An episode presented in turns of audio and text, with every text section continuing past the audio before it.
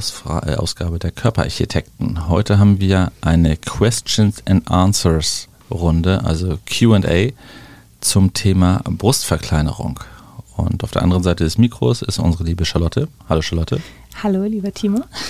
und du wirst mich jetzt mit Fragen löchern und wir versuchen das QA kurz, knapp, knackig. Okay, kurz, kurz weiß ich nicht, aber knackig auf jeden Fall das Ganze zu halten. Bei kurz bin ich mir auch nicht ganz so sicher, okay. wie das so klappt mit dir, ähm, weil da ja schon ähm, relativ viel auch ja, gefragt werden kann. Viele Fragen stellen sich und ich hoffe, wir können hier jetzt mal alle beantworten. Mhm.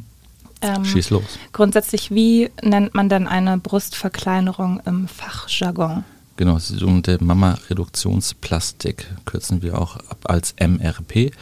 Mama ist das lateinische Wort für die Brust, Reduktion von reduzieren und Plastik heißt immer, wenn wir irgendwas wegschnippeln und hinterher neu formen. Deswegen Mama Reduktionsplastik, es wird an der Brust was weggeschnitten und neu geformt. Also hört sich eigentlich ganz einfach an. Ja, ist es auch. Genau, ähm, wie ist das denn, wenn Patienten ähm, zu euch in die Praxis kommen und gerne eine Brustverkleinerung ähm, ja, vorhaben mhm. und es bevorsteht? Bestimmt haben sie sich auch schon lange Gedanken darüber gemacht, diesen mhm. Schritt zu gehen. Mit was für Indikationen kommen dann die Patienten ja. so zu euch? Das ist wirklich sehr unterschiedlich. Also interessanterweise ist es so, dass Patienten, die sich für eine äh, Brustverkleinerung interessieren, meistens nicht 20 sind, sondern die sind irgendwie mit der Kinderplanung durch, sind, sagen wir mal, Mitte 40, Anfang 50, Mitte 50, tragen sich sehr lange damit rum, eben weil sie auch erst Kinder kriegen wollten und die wollten die Möglichkeit haben zu stillen und dann spielt das Umfeld auch eine Rolle, die sagen, nee, mach das doch alles später erstmal nicht. Aber irgendwann wird das Gewicht der großen Brust im wahrsten Sinne des Wortes dann wirklich zur Last. Und dann fassen die sich ein Herz und kommen dann doch mal endlich zur Beratung.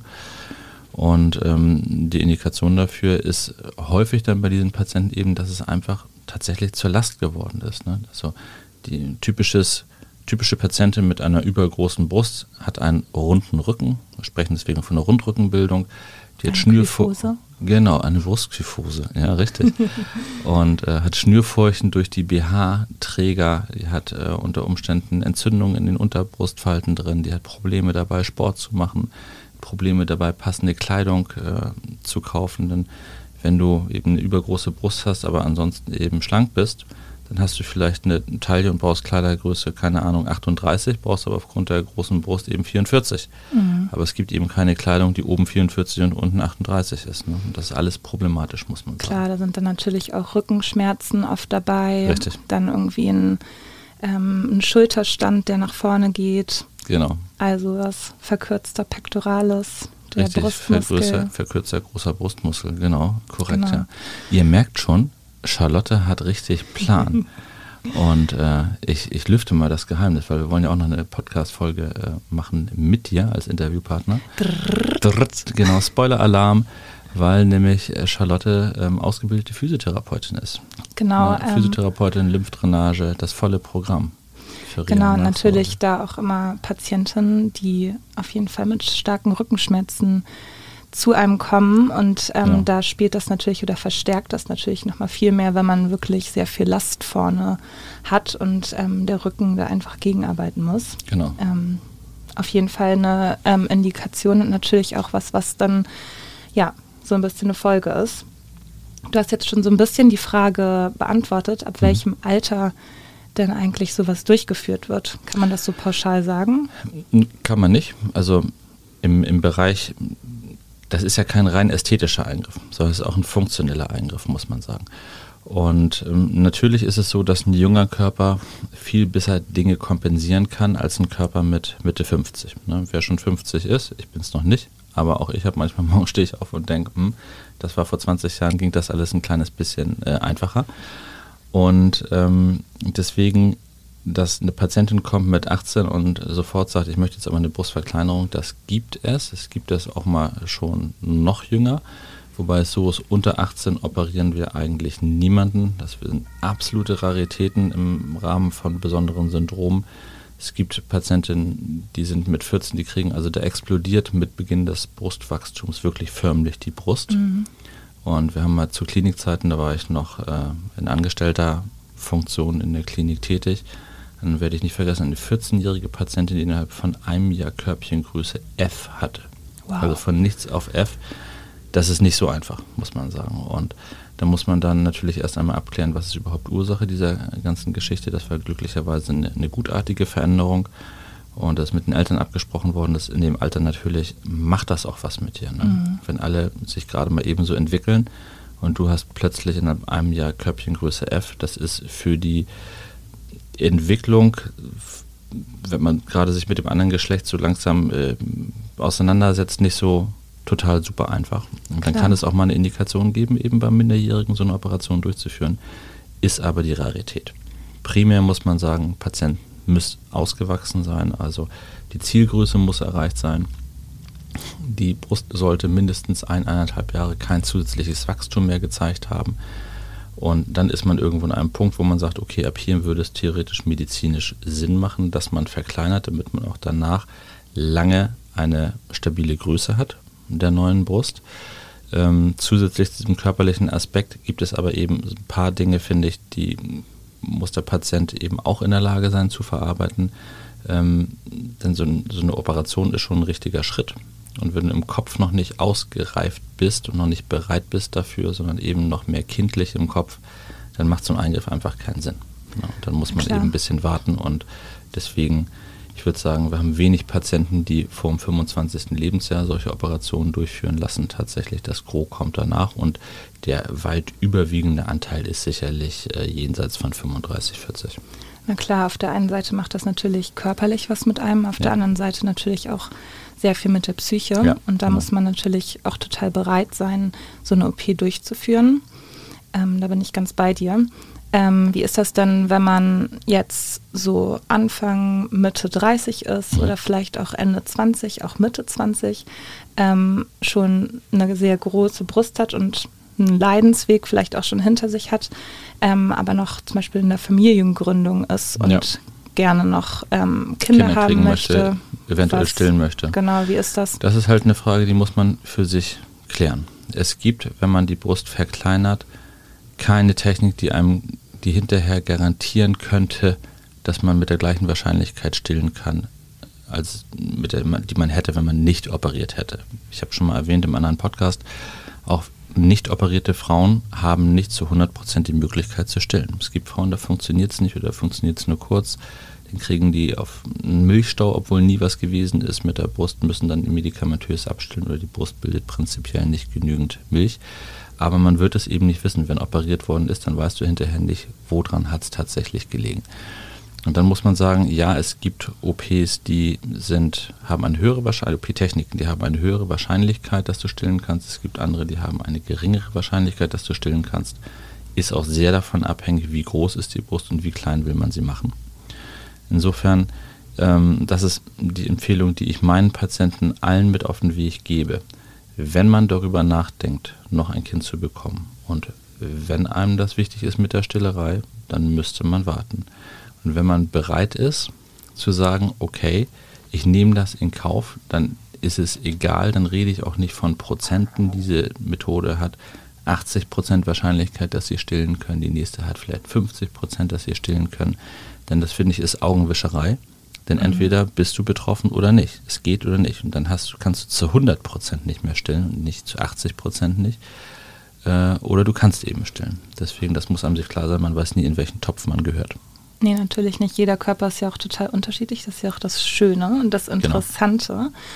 Genau. Ähm, aber jetzt so vom Stillen abgesehen, wie ist das dann mit einer Schwangerschaft verändert sich ja auch super viel. Der Körper verändert ja. sich, das Gewebe verändert sich, ja. ähm, die Größe der Brust kann sich auch verändern. Ähm, jetzt, was den Aspekt angeht, was ist denn da so zu empfehlen?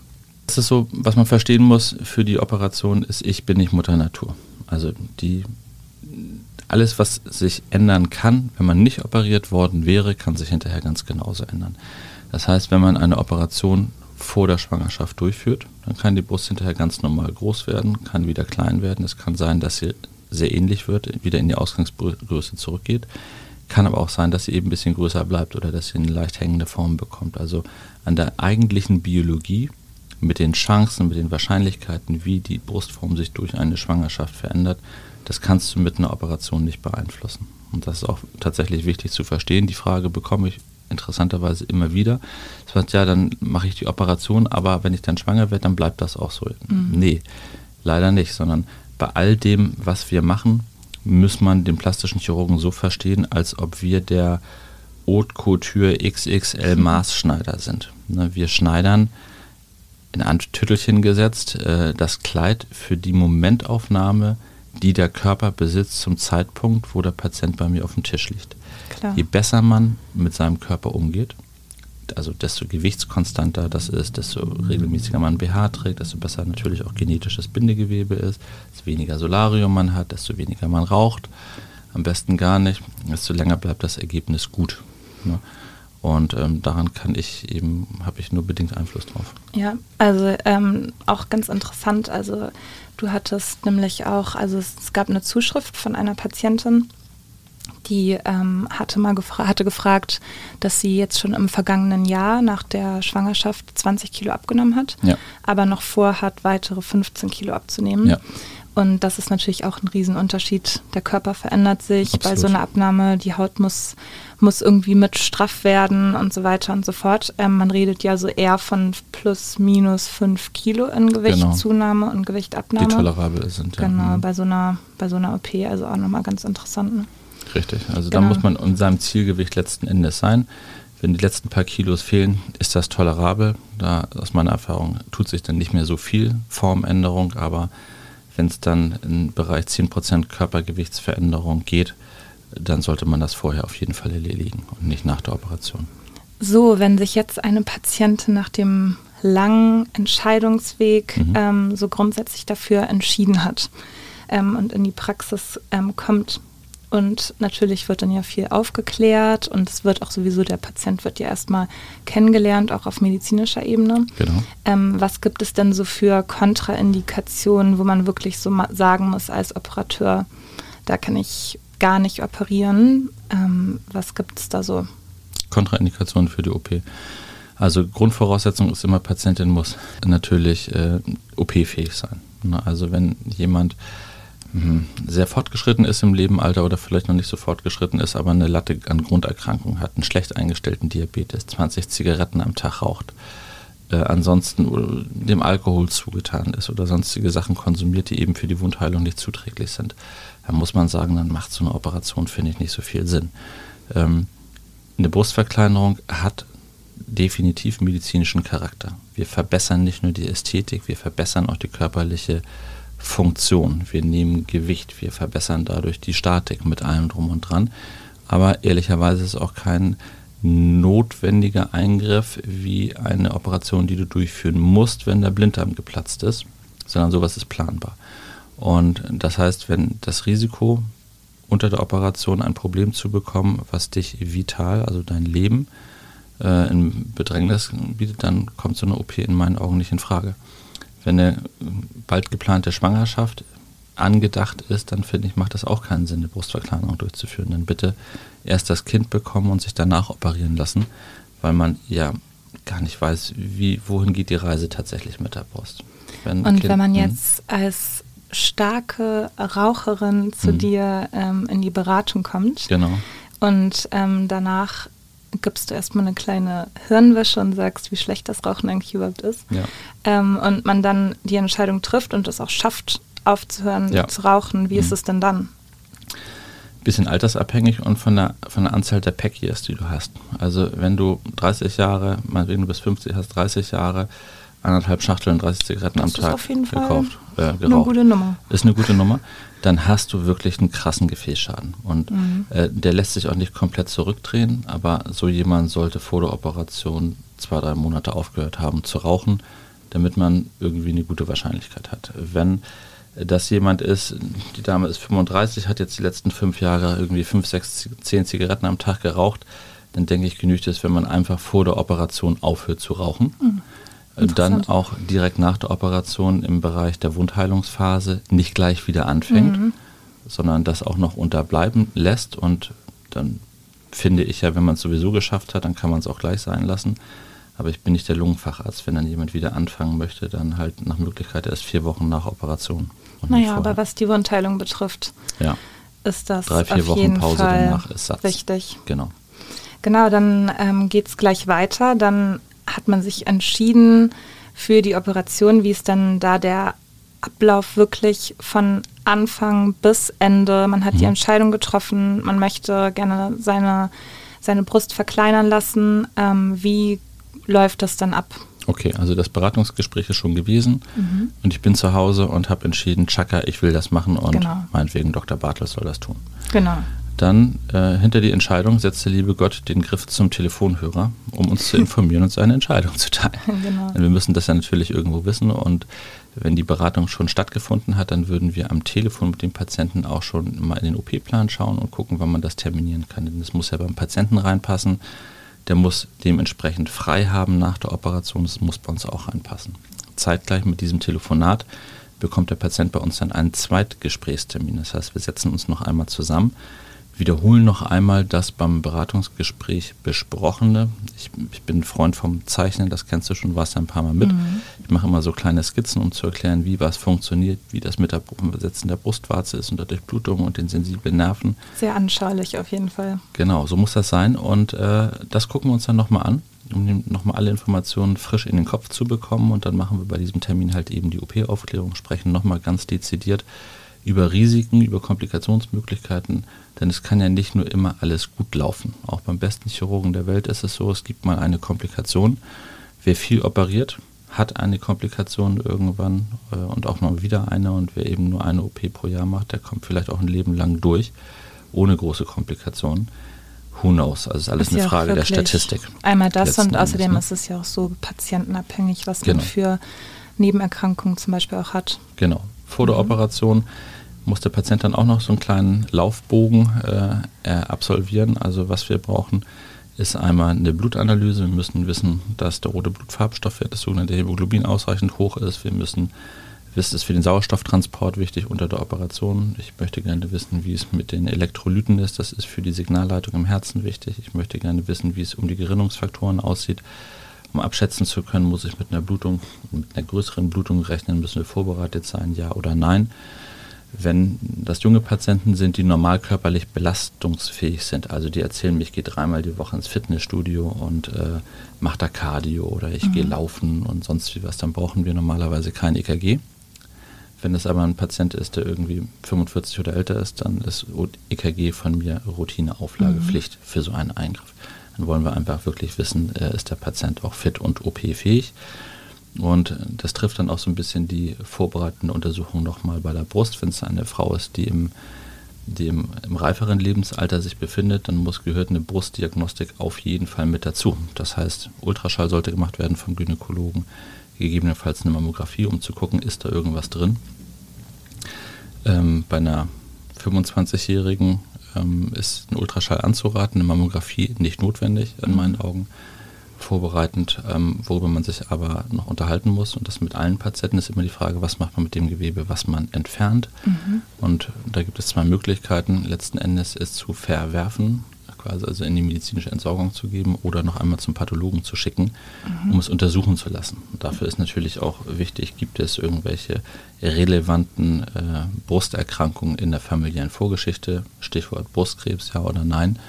Wenn sowas vorhanden ist, empfehle ich immer, es einschicken zu lassen. Ist die Familienanamnese sauber und gibt es eine vernünftige Diagnostik vorher? Also wurde überprüft, ist da irgendwas zu sehen? Gibt es Anzeichen in der Brust, dass da was sein könnte? Dann muss es eingeschickt werden. Und wenn aber eine vernünftige Diagnostik stattgefunden hat, äh, im Vorfeld bei einer Brustverkleinerung, dass alles unauffällig gewesen ist und die Patientin, wie gesagt, ein gewisses Lebensalter nicht überschritten hat, dann kann man es auch so entsorgen. In Ordnung. Und ähm, dann sind wirklich alle Vormaßnahmen sozusagen getroffen worden. So, gut, so gut wie. Es gibt noch ein Narkosevorgespräch natürlich. Mhm. Also die, die Klinik, unsere vertrauensvolle Narkoseärzte, die rufen dann die Patienten an, besprechen mit den Patienten einmal am Telefon alles, was zur Narkose äh, zu erfolgen hat. Die bekommen bei uns beim Planungsgespräch dann auch die Vorbereitungsbögen für die Narkose zum Durchlesen, sodass sie informiert sind, was da alles auf sie zukommt. Die müssen auch da nochmal einen körperlichen Anamneseteil ausfüllen, damit man weiß, quasi, was gibt es narkosetechnisch zu berücksichtigen, was liegt an Grunderkrankung vor. Und dann gibt es noch einen Zweitgesprächstermin, einmal zwischen Ärztin und äh, zwischen Narkosearzt und Patientin, sodass man auch da einen Doppeltermin hat, genau wie bei uns letzten Endes. Und dann ist halt eben wichtig, am Tag der Narkose, am Tag des Eingriffs muss der Patient, die Patientin nüchtern sein. Also nicht gegessen, nicht getrunken. Getrunken klare Flüssigkeiten. Das also haben wir rausgefunden im genau, Podcast. Das ist auch nochmal ganz spannend für alle die, die nochmal ja. mehr über die Narkose und allgemein über die Anästhesie erfahren wollen. Da haben wir auch eine ganz spannende Podcast-Folge. Genau, die empfehle ich unbedingt vorbereitend auf so einen Eingriff. Genau. Ja, die ist wirklich angstnehmend finde ich persönlich. also klare Flüssigkeiten sind erlaubt bis zwei Stunden vor OP. Damit ist natürlich Aber kein nicht, Wodka? Richtig, nicht gemeint, dass man Wodka trinkt vorher oder einen Sekt, sondern eben Wasser mit oder ohne Sprudel, Tee oder schwarzen Kaffee, aber alles ohne Milch. Mhm. Weil die mhm. Milch ausflockt in der Magen mit der Magensäure zusammen und dann hat man plötzlich Käse im Bauch. Unschön. Ja, genau. Und das gilt dann eben als nicht mehr nüchtern, sondern als gegessen gehabt zu haben. Ne? Und dann geht es los mit der OP. Auch noch wichtig zu wissen, am OP-Tag morgens, wenn man dann nochmal duscht zu Hause, hinterher keine Körperpflege mehr mit irgendwelchen Lotionen, Eincremen, Bodylotions, Body-Hautpflegeprodukten, weil man es besonders gut machen möchte, sondern wirklich nur mit dem Handtuch abruffeln. Denn vor der Operation zu Beginn wird ja nochmal angezeichnet. Und ähm, wir mhm. markieren, was weggenommen wird, wo die Brustwarze hingesetzt wird. Und wenn man da so einen leichten Fettfilm auf der Haut hat, dann hält einfach der Stift nicht gut. Nee. Eine ganz einfache Sache eigentlich. Ne? Aber man denkt, man denkt, vielleicht möchte der Operateur den Geruch von dem neuen, nee, von der neuen Body Lotion nicht riechen, aber nein, es liegt nee, gar nicht nein. daran. Nee, ich, ich, nein, das ist einfach so, das kann ich total nachvollziehen. Jeder Mensch hat so eine gewisse Morgenroutine. Na klar. Ja, ich, du, sicherlich die anderen Patienten auch. Und da meint man es besonders gut zu machen, eben besonders die Haut noch besonders gut zu pflegen, vorzubereiten und schmiert da noch was drauf, aber tatsächlich lieber nein. Genau. Dann geht's los mit der OP. Wie lange dauert denn so eine OP? Bisschen abhängig von der Technik, die verwendet wird und wie groß die Brust ist. Es liegt irgendwo zwischen, ich würde mal sagen, 90 Minuten und drei Stunden. Das ist so das Mittel. Mhm. Und mittlere OP-Zeit hm, bei mir sind so zwei Stunden 15, zwei Stunden 20 Minuten in etwa. Ähm, genau, dann wird man operiert. Ist das denn so, dass ähm, wenn so eine Brust verkleinert wird, dann verliert sie ja auch an Volumen. Nicht genau. jeder möchte natürlich auch mehr Volumen, also viel, so, zu viel Volumen verlieren. Mhm. Andere sagen wahrscheinlich, ich möchte einfach so wenig Brust wie möglich haben. Ja.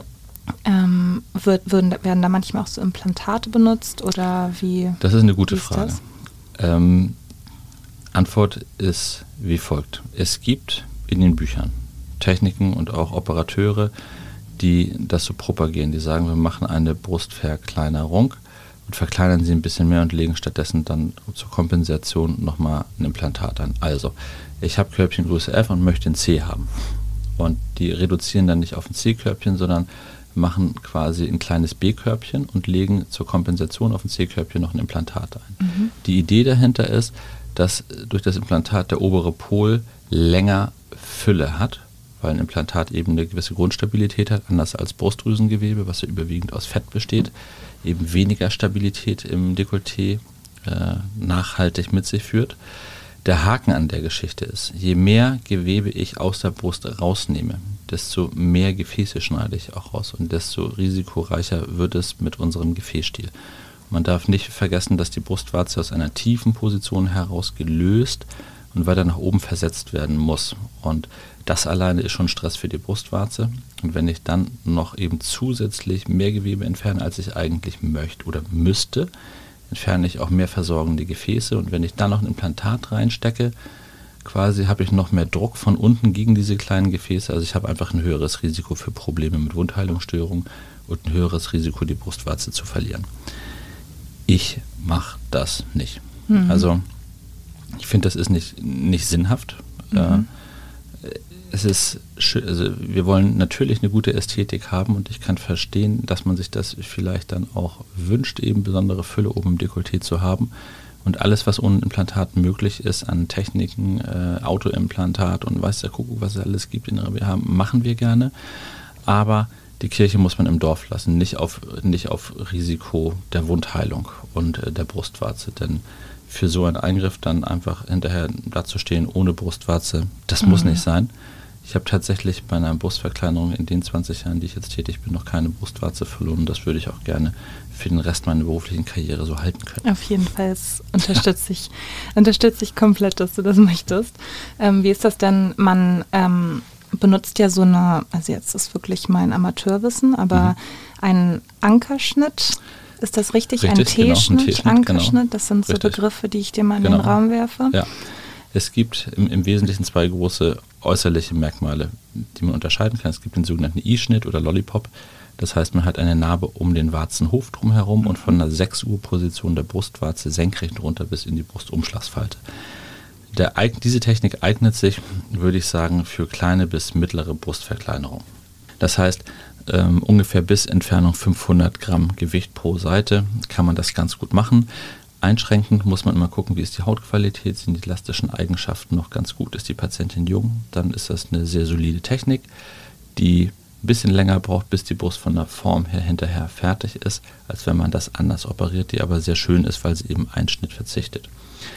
Wenn man wirklich sehr große Brüste hat, wo man, sagen wir mal, ein Kilo pro Seite entfernt mhm. oder manchmal auch deutlich mehr als ein Kilogramm Gewebe, da ist dann so viel Gewebe über und auch so viel Haut über, mhm. dass man mit diesem Schnitt, zumindest aus meiner Erfahrung heraus, ähm, nicht so gut und präzise formen kann, wie durch eben so einen Ankerschnitt. Mhm. Und beim Ankerschnitt, ähm, der wird deswegen so genannt, weil man eben einen Schnitt hat um die Brustwarze herum, dann diese senkrechte Komponente von der 6 Uhr Position bis in die Brustumschlagsfalte plus nochmal einen Schnitt, der in der Brustumschlagsfalte verläuft.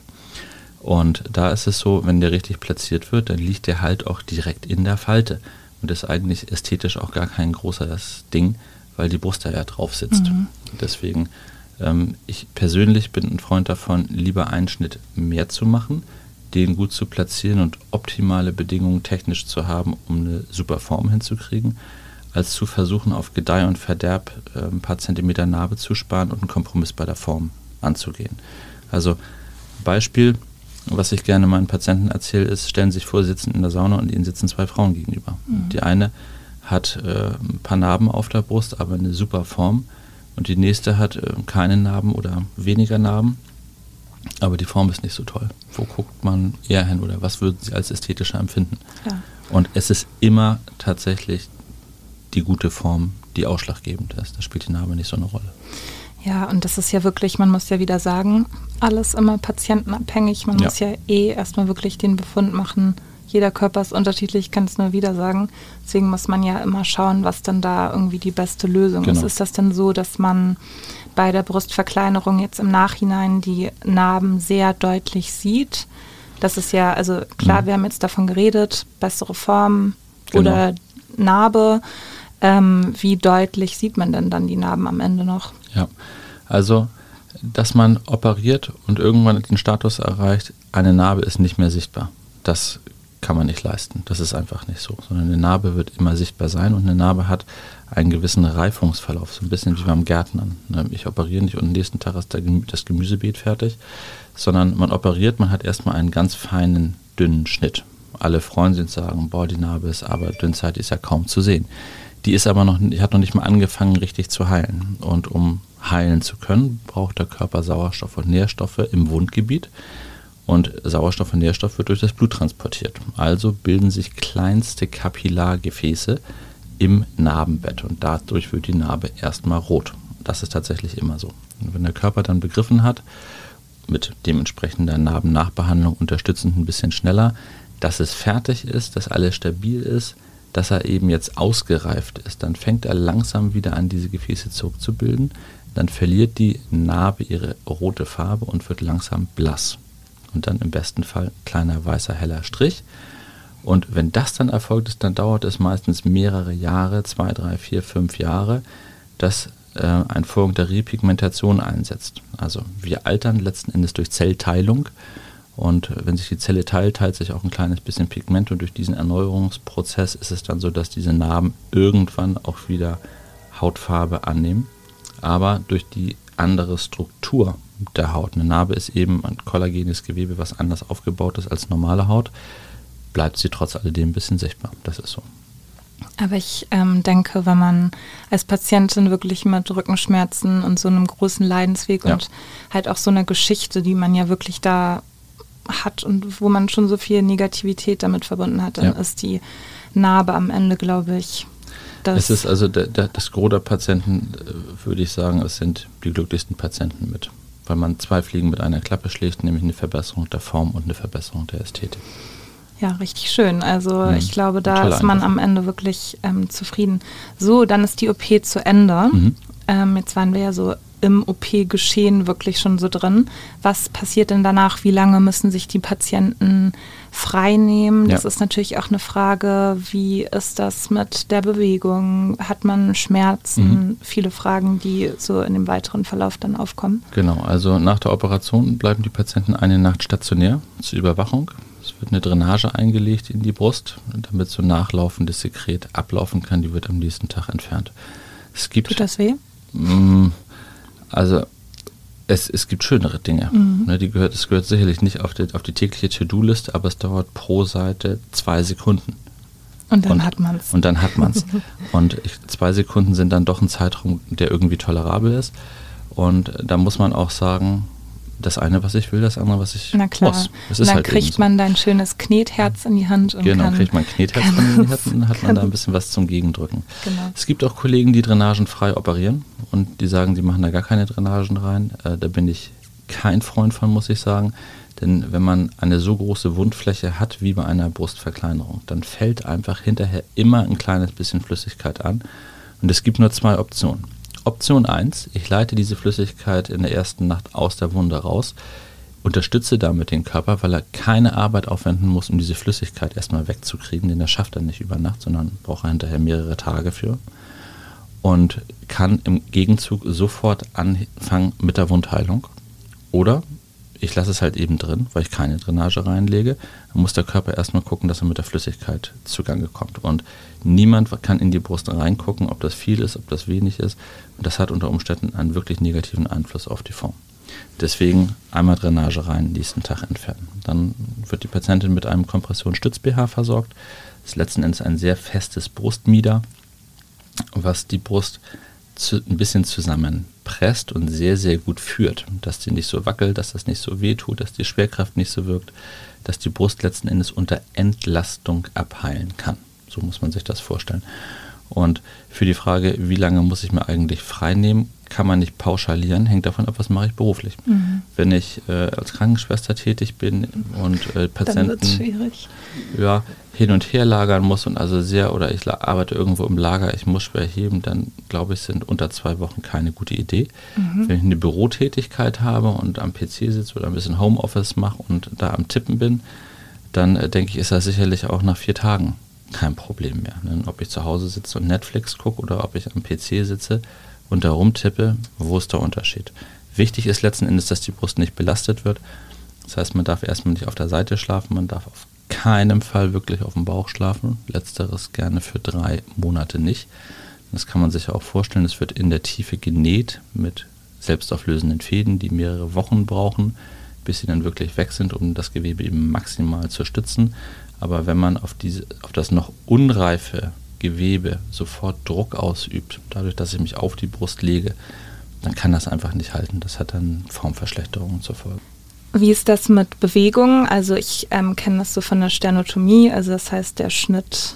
Von, vom Durchsägen des Brustbeins. Genau, vom mhm. Durchsägen des Brustbeins ähm, dass man da zum Beispiel nicht die Arme heben darf mhm. und ganz hoch greifen darf, ja. zur Seite nicht so hoch, da gibt ja. es nicht so über, schräg über die Diagonale greifen soll. Gibt es da auch irgendwie Bewegungen, die man erstmal gar nicht machen soll, weil der Zug dann nicht so, so doll drauf kommen soll an die Narbe? Also für die Brust, mit der Brustmuskulatur in der Tiefe haben wir kein Problem. Wenn wir so einen T-Schnitt machen oder diesen Ankerschnitt, dann sollte es auch so sein, dass die ersten 14 Tage nicht so ausgeprägt Arbeiten über Kopf äh, mhm. durchgeführt werden, weil das einfach unten an der Narbe zieht. Erstmal kein herabschauender Hund. Äh, genau, erstmal kein herabschauender Yoga-Hund oder Pilates, sowas. Äh, kann ich mir mein T-Shirt ganz normal anziehen? Ja, würde mhm. ich sagen. Aber man sollte eben nicht planen, hinterher die Decke zu renovieren oder die Sommerkisten aus dem Schrank zu nehmen und weil ich gerade vier Tage Zeit habe und zu Hause bin, das ist sicherlich äh, dem Umstand nicht angemessen. Also mit so einem kleinen bisschen normalen Menschenverstand, der Körper gibt einem eigentlich eine Rückkopplung. Ne? Also im, im Tierreich ist es ja auch so, es tut einem was weh und dann weiß das Tier auch, jetzt schone ich mich ein bisschen. Wir haben das ein kleines bisschen verloren. Es wird uns aberzogen, weil wir denken, man braucht für alles ein Handbuch und dann steht es drin. Wenn man Hunger hat, dann sollte man erst essen, nicht wenn man Richtig, irgendwie genau, Bock hat auf einen kleinen Toffee. Genau. Und äh, also ein kleines bisschen einfach drauf hören. Wenn es ein bisschen anstrengender wird für einen und wenn es ein bisschen mehr wehtut, dann ist das fast, das sollte ich anscheinend noch lassen. Der Körper sagt es einem tatsächlich. Ne? Das kann man natürlich ein bisschen maskieren mit Schmerzmittel, dass man da nicht mehr so drauf hört. Aber es ist glücklicherweise keine so intensiv schmerzvolle Operation, muss man sagen. Das ist mit Ibuprofen aus der Hausapotheke regelmäßig genommen für vier Tage sehr, sehr entspannt zu machen. Das ist doch auch auf jeden Fall gut zu wissen. Wie ist es denn dann, wie oft ähm, siehst du die Patientin dann noch in der Praxis? Ja, es gibt mindestens vier, Nach vier Nachoperations- oder Nachkontrolltermine. Ähm, dazu zähle ich natürlich den Tag nach der Operation, wo ich Visite mache, überhaupt nicht mit, sondern mhm. wir haben dann einen Termin ähm, zum Pflaster, zur Pflasterkontrolle nach einer Woche. Dann haben wir einen Kontrolltermin nach zwei Wochen. Da schauen wir noch einmal, wie die Narbe aussieht, ob noch Krusten drauf sind.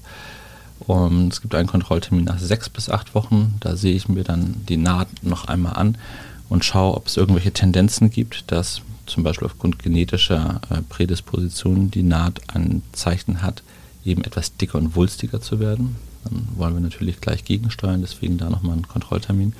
Und dann sieht man sich nochmal drei bis sechs Monate, damit ich auch ein richtig schönes Foto für die Sammlung habe. Auf jeden Fall.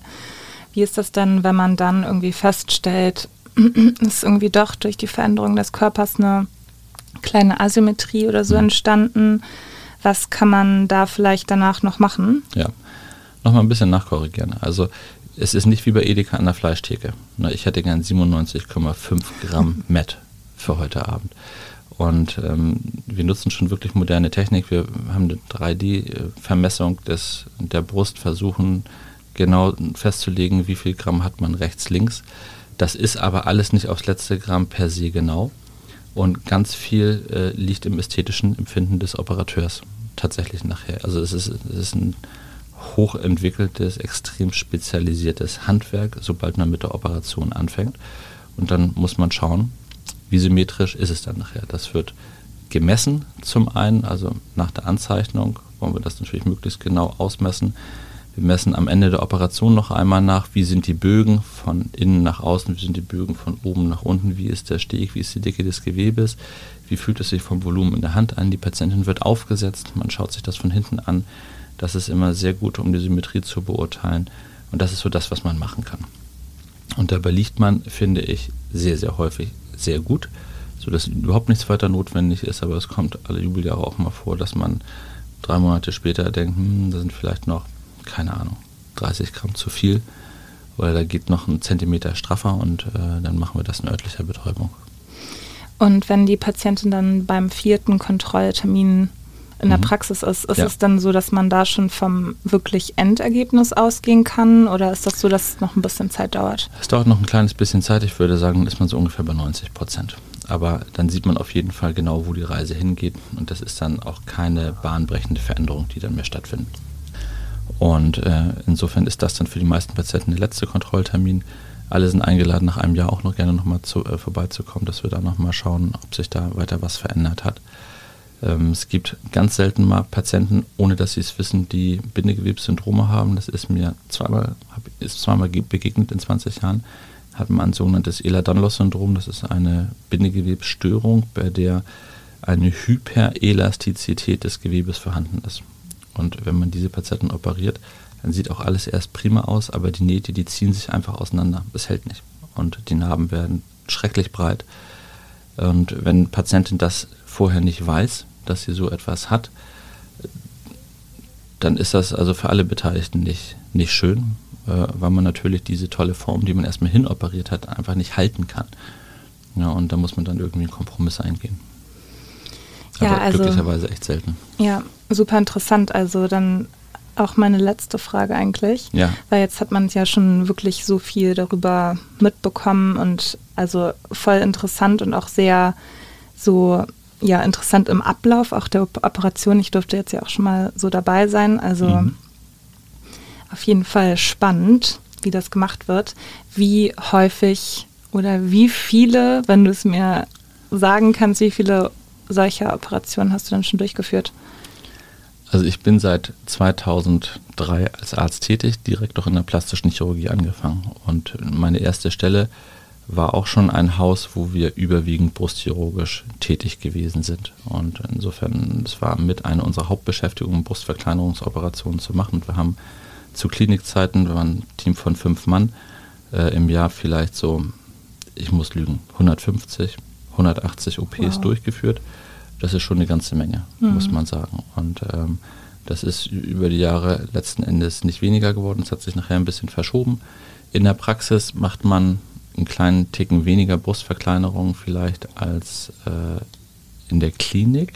Dafür machen wir ein bisschen mehr Brustvergrößerung und Bruststraffung äh, als in der Klinik. Einfach dadurch, weil die eine oder andere Patientin automatisch von ihrem Gynäkologen in die Klinik geschickt wird, unter der Vorstellung, vielleicht kannst du ja doch die Krankenkasse abwickeln. Mhm. Ne? Da geht man, denkt man immer erstmal Krankenkasse, Krankenhaus. Das ist ja mhm. relativ naheliegend. So war das auch da in seiner Zeit. Aber das dreht sich langsam. Und insofern, also ich kann es nicht zählen, ähm, aber es ist ein, einer der häufigsten Eingriffe, den wir halt durchführen, wie gesagt. Auf jeden Fall ja. ja. Also super, super interessant. Vielen Dank, dass du meine ganzen Fragen da beantworten konntest. Und ich hoffe auch, dass ja, sich betroffene Patientinnen da total abgeholt gefühlt haben und viele Fragezeichen im Kopf da erlischt würden. Und sonst kann man ja auch immer, hat man genug Zeit, haben wir genau. ja gehört, wirklich Fragen zu klären, die auch individuell vielleicht nochmal sind, vielleicht auch Ängste ja. so ein bisschen zu nehmen. Ich meine, Angst spielt da ja auch oft eine Rolle oder dass man irgendwie gar nicht weiß, was da auf einen zukommt. Ja. Genau, also. Ja, so eine Beratung bei uns muss man auch als Patient ein bisschen Zeit einplanen. 60 Minuten brauchen wir in etwa. Und ähm, da läuft auch nicht die Eieruhr, dass man sagt, so jetzt, jetzt ist es so. Aber aus der Erfahrung heraus sind da dann wirklich, ich sag mal, allumfassend ist man so informiert, dass man zumindest eine Entscheidung treffen kann, ja, so eine OP ist was für mich. Oder so eine OP ist eben nichts für mich. Inklusive der wilden Zeichnungen, die. Inklusive meiner wilden, wilden die man Kalligrafie. dort mitbekommt. Genau, ja. richtig. So ist das. Ja, schön. Ähm, wenn noch Fragen auftauchen, dann kann man auch immer genau. gerne einmal bei Instagram irgendwie nochmal in die DMs sliden, wie man so schön sagt, Richtig. in die Direct Messages. Direct Messages. Genau, und dort einfach nochmal die Fragen loswerden. Sonst kann man auch auf der Website direkt von der Hanse Ästhetik einen Termin vereinbaren und Korrekt. sich dort einfach einmal nochmal direkt schauen, wann. Ja wann Dr. Bartitz da Zeit hat. Das ist sowieso immer das Beste. Einmal vorbeiklicken bei uns und bei einem der Kollegen oder mir halt eben zum Termin kommen damit man wirklich besprechen kann den individuellen Fall. Denn grau ist aller Theorie, sagt man ja so, und äh, es ersetzt einfach nicht die Untersuchung und das Beratungsgespräch. Genau, so dann ähm, entlassen wir uns gegenseitig ins Wochenende. Uns gegenseitig ins Wochenende. genau. Vielen Dank und, für die tollen Fragen. Genau, in Hamburg sagt man Tschüss. Tschüss. Und dann bis zum nächsten Podcast. Ciao, ciao. Tschüss.